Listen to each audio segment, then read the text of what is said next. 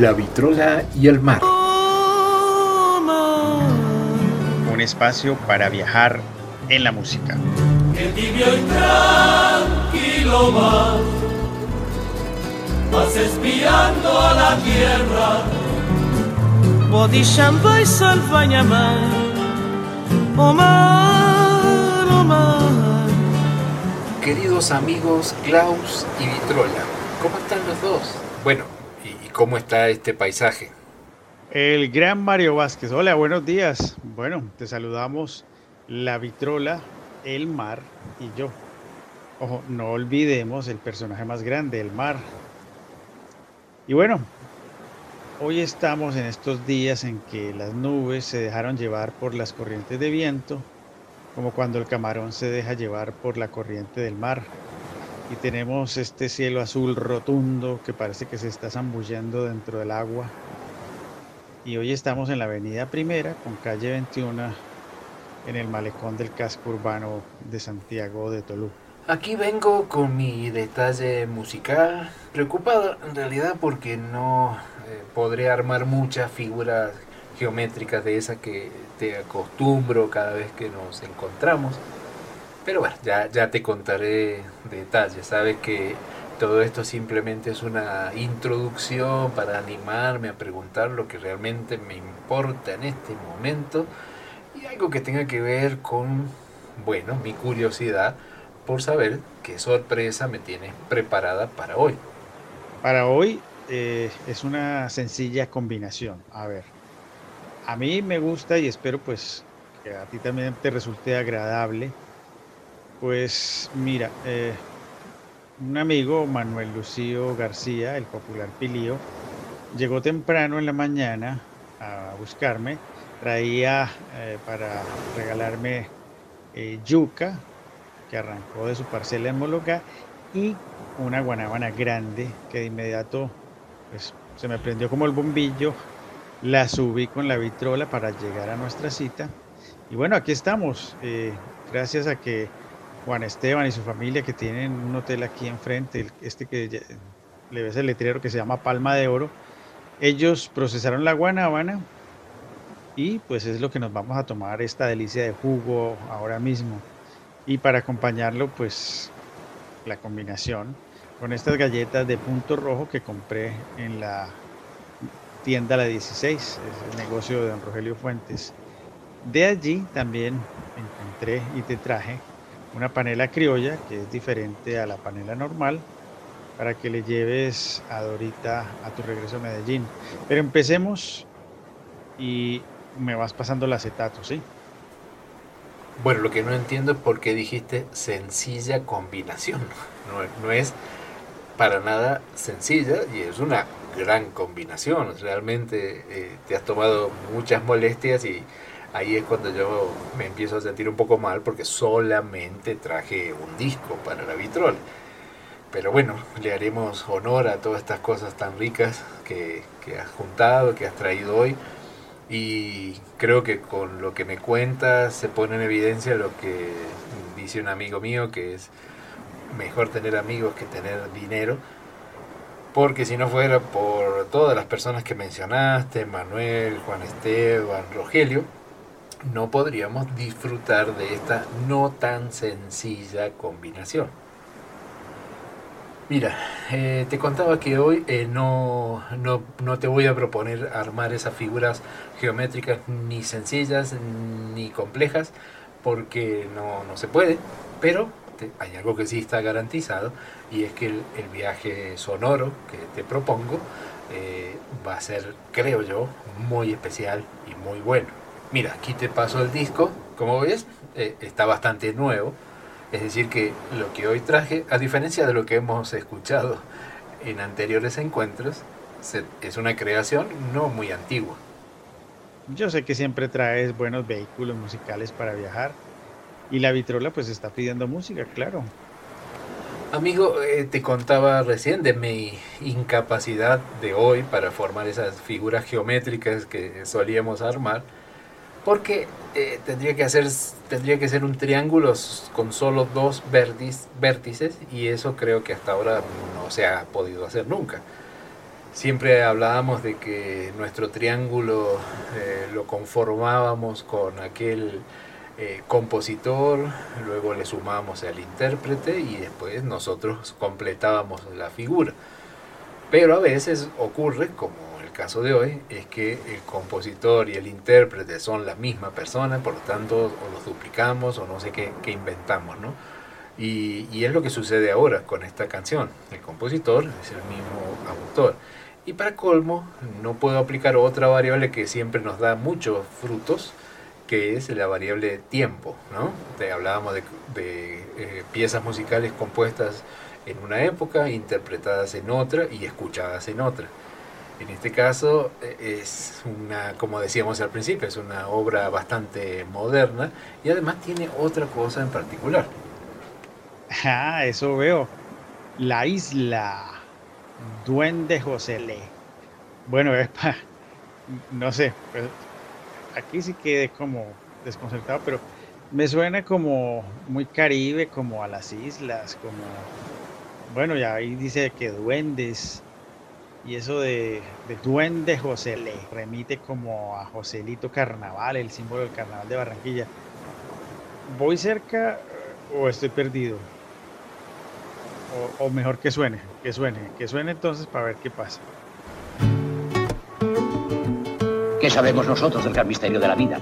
Nacer y morir son dos cosas igualmente extrañas. ¿No ha ido a hablar de semillas que germinan después de muchos siglos? ¿Quieres saber el secreto? Sonríe al espejo y el espejo te sonreirá. Levántate y canta. Solo canta con el corazón.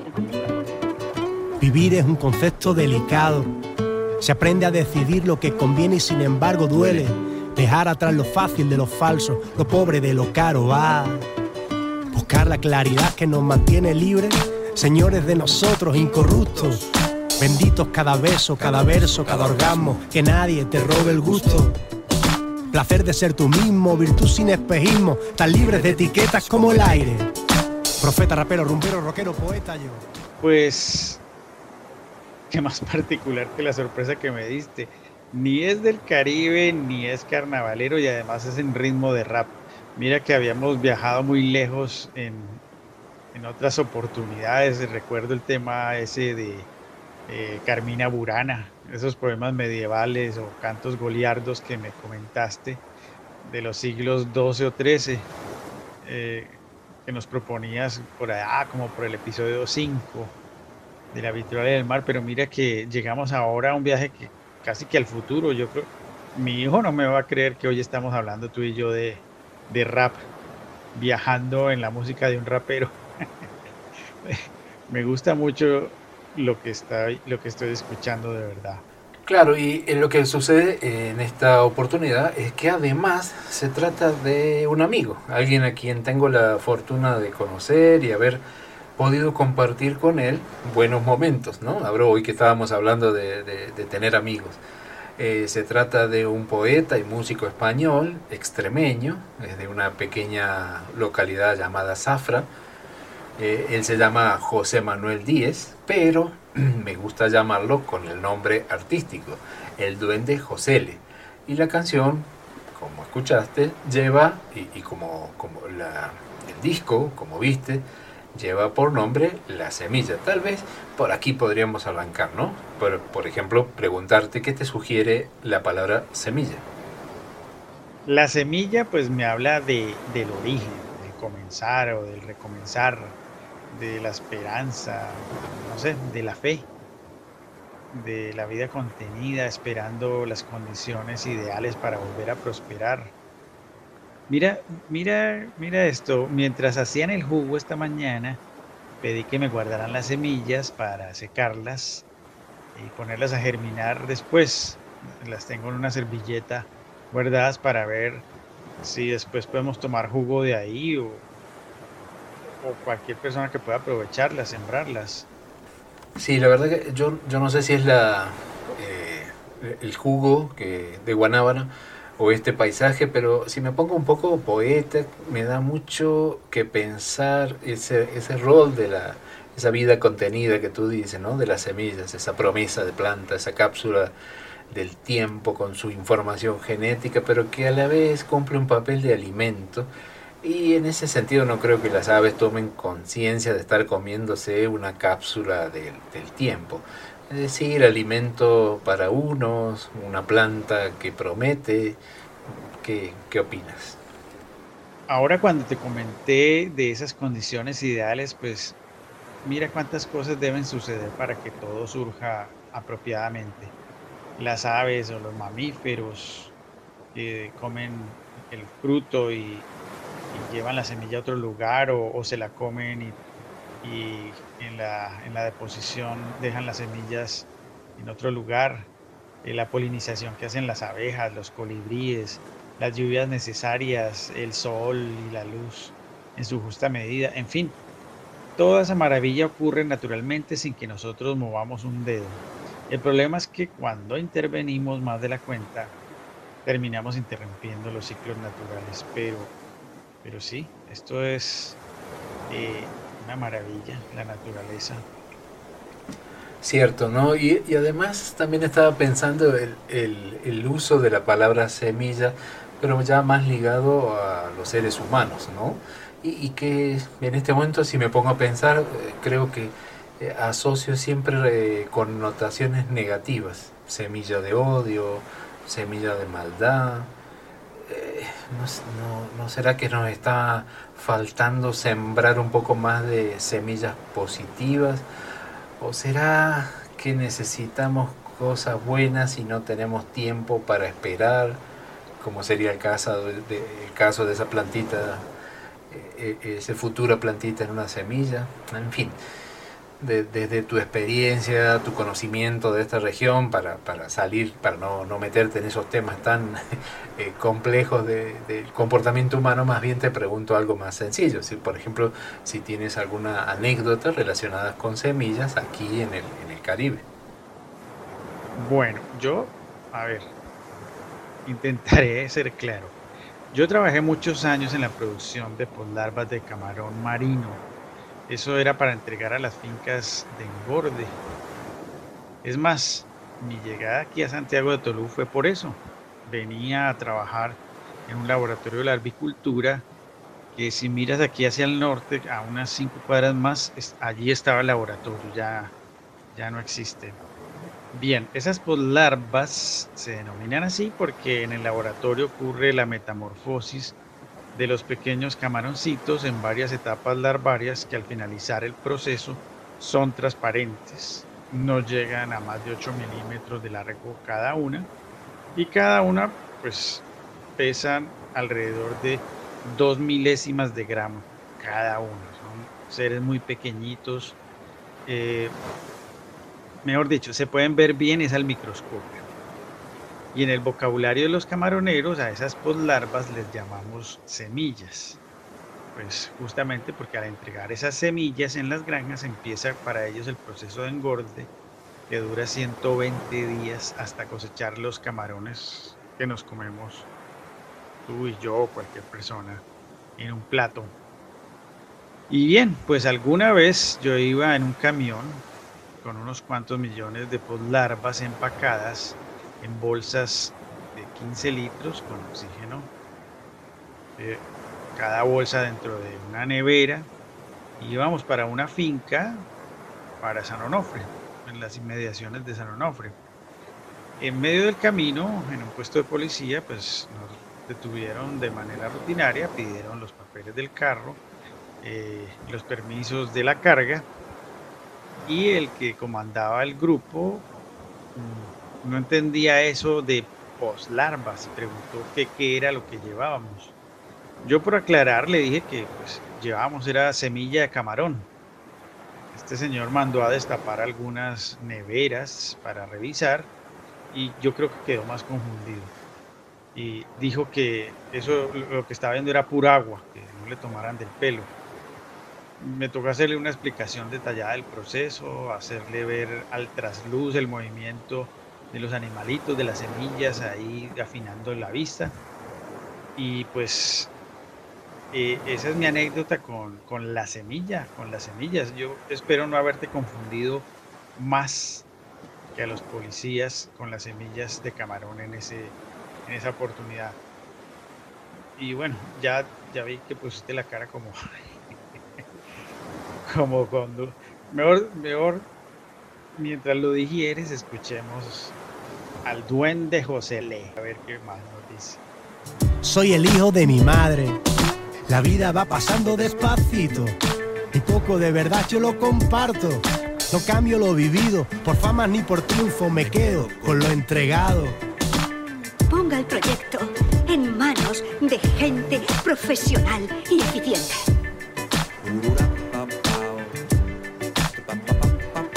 Renuncia al corazón que se conforma.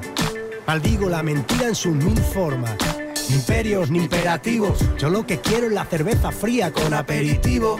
Las riquezas dentro, los amores locos. Sueños muchos, amigos pocos y buenos. Cada solo una utopía. Sobre mis hombros solo el peso de la luz del día. Busco la paz para seguir, para crear. Que no hay poder más puro que poder cantar. En tus orejas la semilla que construya. Y mi locura, que ya sabes que es la tuya. Mi locura, que ya sabes que es la misma que la tuya. Y mi cultura, que creció en Extremadura.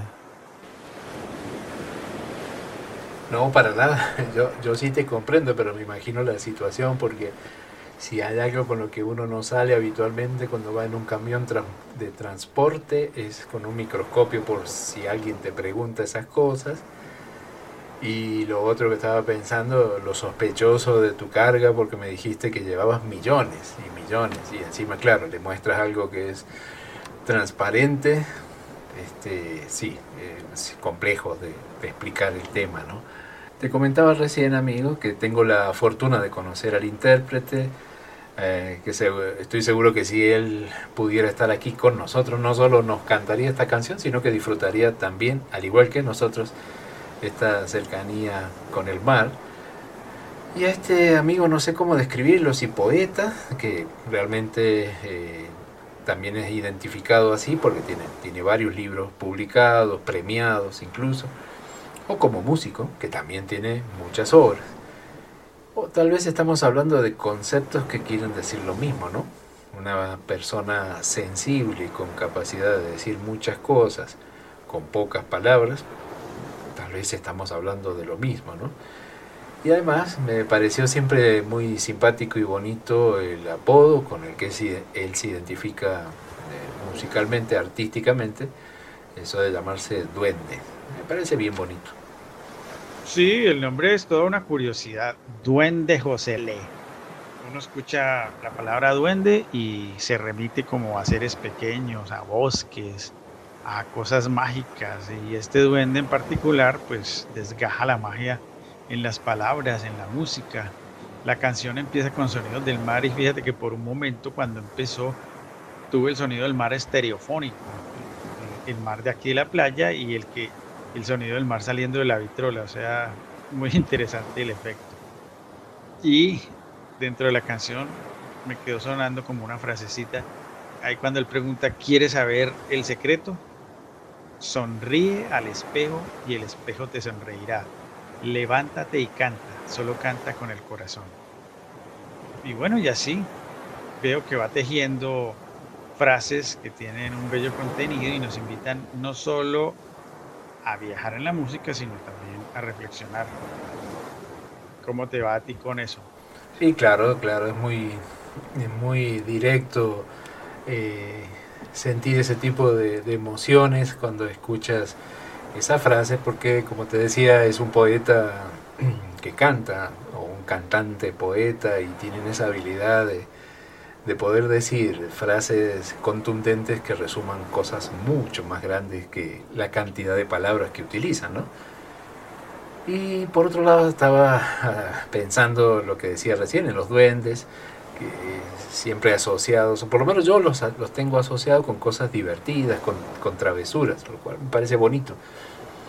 Recuerdo la historia de los, eh, conociéndolo al duende y a otros amigos de España, me enteré de los trasnos, unos seres que provienen de la mitología gallega, que parece que hacen de las suyas en las, en las cocinas, ¿no? Cuando todos los habitantes de la casa están durmiendo, ellos hacen desastre ahí en la cocina.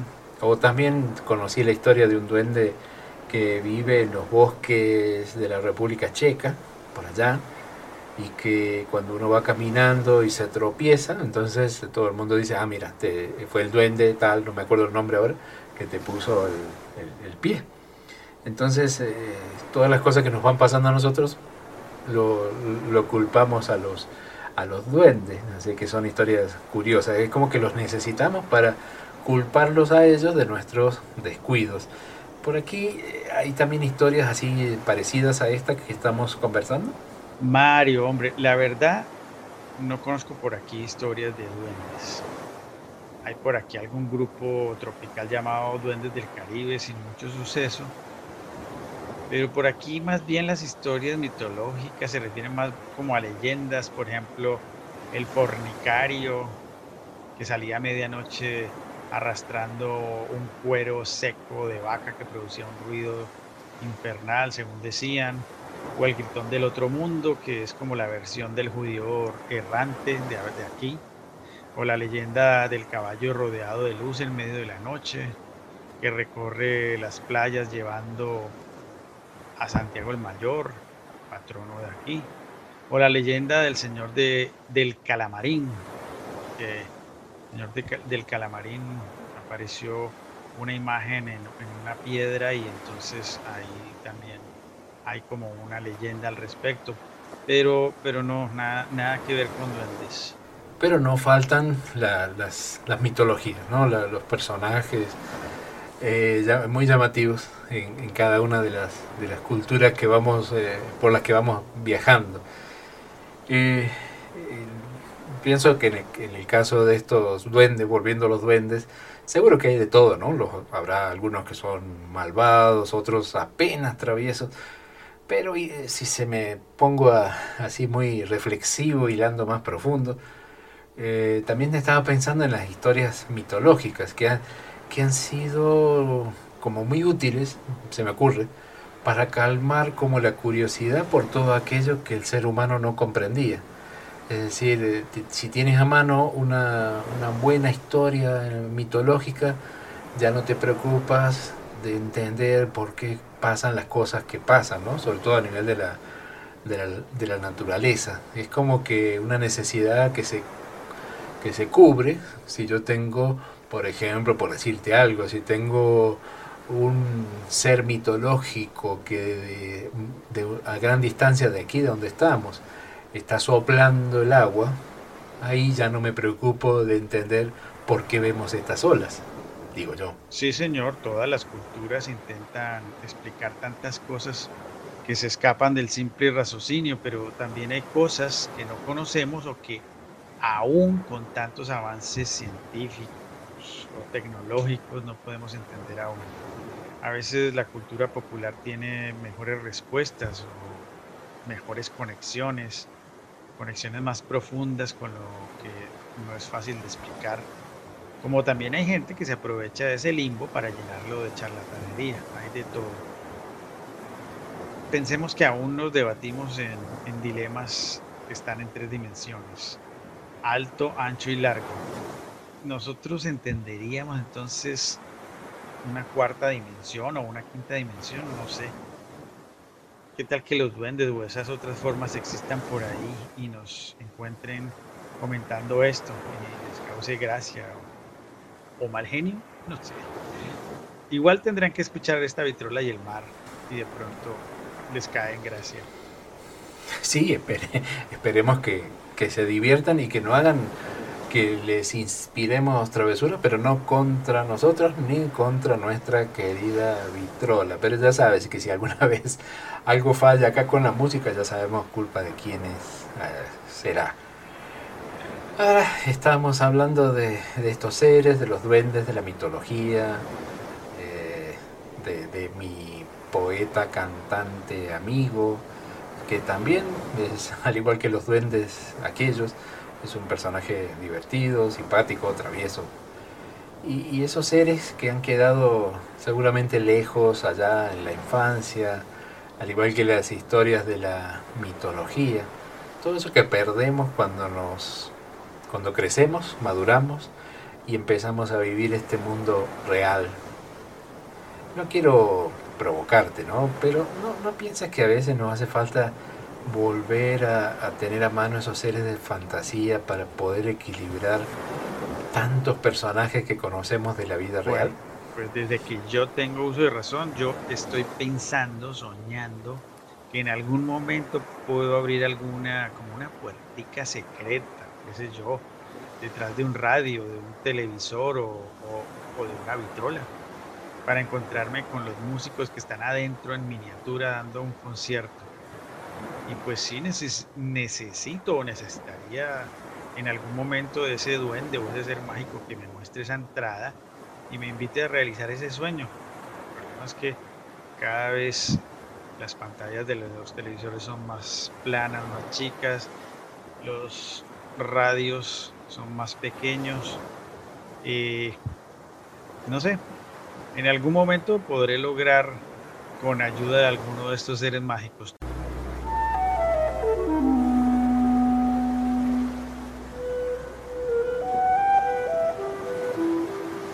la vitrola y el mar.